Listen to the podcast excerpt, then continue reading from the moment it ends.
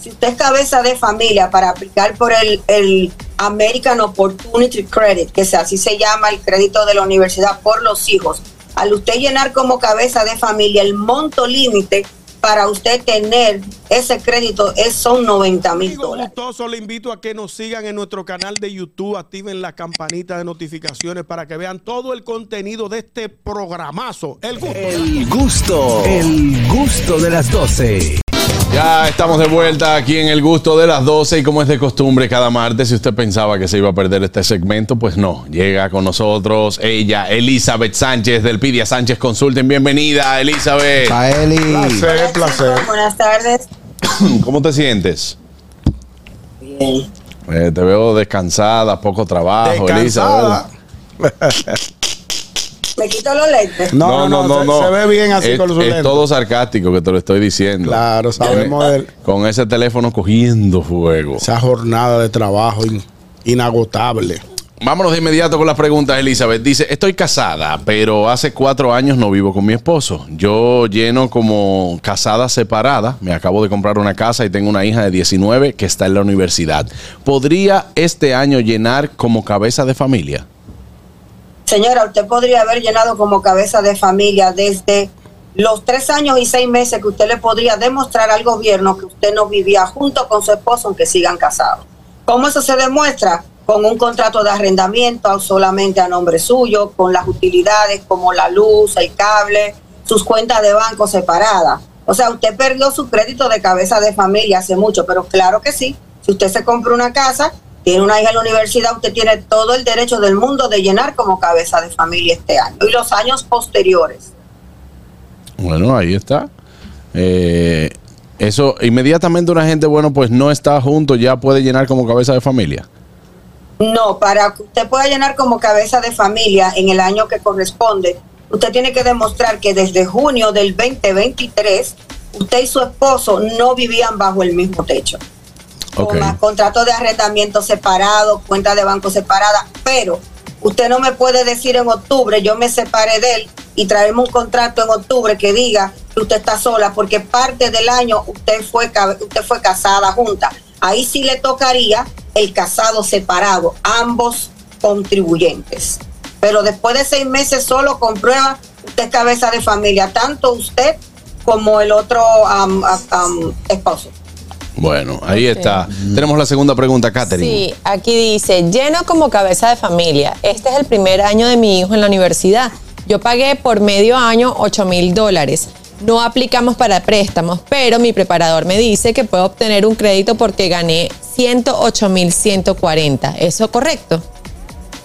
No, su preparador tiene que haberle dicho que no va a obtener el crédito, lamentablemente. Si usted es cabeza de familia para aplicar por el, el American Opportunity Credit, que así se llama el crédito de la universidad por los hijos, al usted llenar como cabeza de familia el monto límite para usted tener ese crédito es, son 90 mil dólares y usted tiene 108. Aunque usted haya pagado de su bolsillo, me da mucha pena decirle que usted no califica.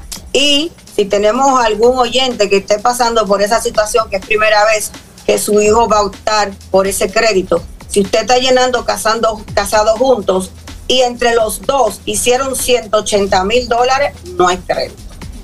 Lamentablemente, aunque usted lo pague de su bolsillo. Esas son de las cosas que la que yo no entiendo y mejor no quiero hablar.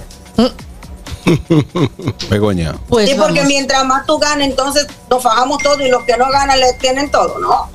Mejor no quiero Es hablar. verdad. Ahí está. Begoña. Sí, tenemos otra pregunta. Dice, mi esposo es elegible para aplicar eh, por la ciudadanía americana en abril. Cuando él haga la petición, puede agregar a mi hijo mayor que está dentro de Estados Unidos. Yo vine con visa. Begoña, ¿cómo estáis? Muy bien, querida. Estamos bien todos. Estamos todos bien. Pues, hombre. si, si su esposo tiene derecho a hacerse ciudadano para este próximo abril, creo que fue que ella dijo, y, él- y ella está dentro de los Estados Unidos, él puede hacer un ajuste de estatus para ella.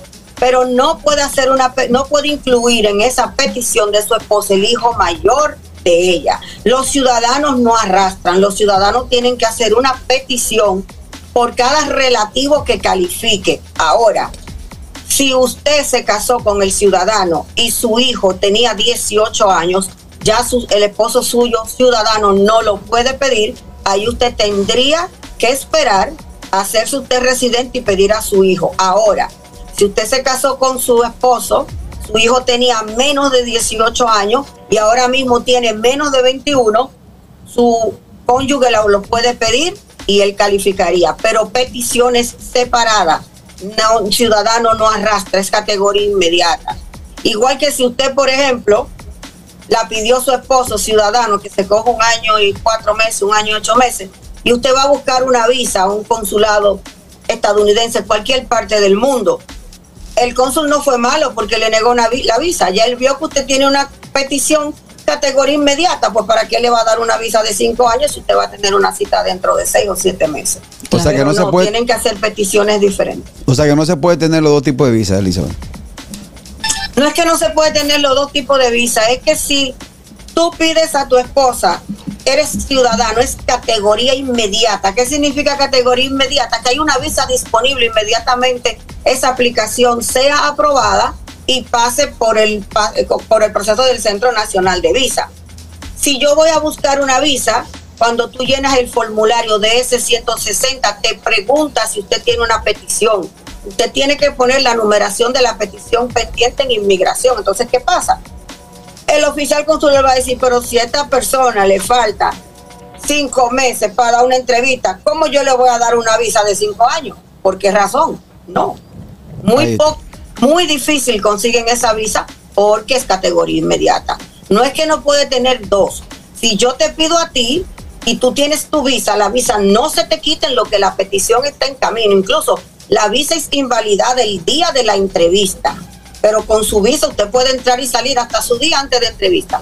Es muy diferente a tú tener visa y que te pidan a que tú estés pedido esperando por una cita a cinco o seis meses y vayas a buscar una visa de paseo en cuanto a, un- a una categoría inmediata. No es congruente, no va a pasar. Bueno, ahí está. Adelante, Catherine, que tenía una pregunta también. Ah, sí, Elizabeth, una pregunta inquietante. Tú hace un, un tiempito nos dijiste que había un cliente que quería ir a visitarte, a consultarte, a consultarse mientras estuvieras en vivo en el programa. Ese, ese cliente que está ahí atrás de ti es el, es el que dijo eso. No, el cliente que está atrás de mí, un cliente mío desde que es jovencito, pero no es ese. ese el cliente que está aquí se llama Jonathan.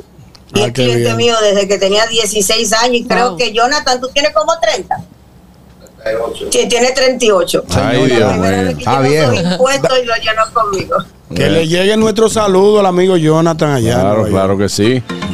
Bueno, ahí Otra cosa está. Muy importante, inmigración va a subir los fees el primero de abril. Bueno, Pónganse pilas que vienen un poquito elevados, pero tampoco se le ocurra venir a hacer la petición y que la mandemos el 29 de marzo y usted mande un cheque personal y el cheque personal suyo no tenga fondo. No se le hagan nada de esa ocurrencia. Ahí está. Bueno, gracias Elizabeth por esas informaciones. Recuerde que si necesita más información puede llamar a Elizabeth al 1-347-601-7270. Escríbale por ahí por WhatsApp primero, que siempre tiene gente. Gracias Elizabeth, un fuerte abrazo. Nos vemos el martes que viene. El gusto, el gusto de las 12.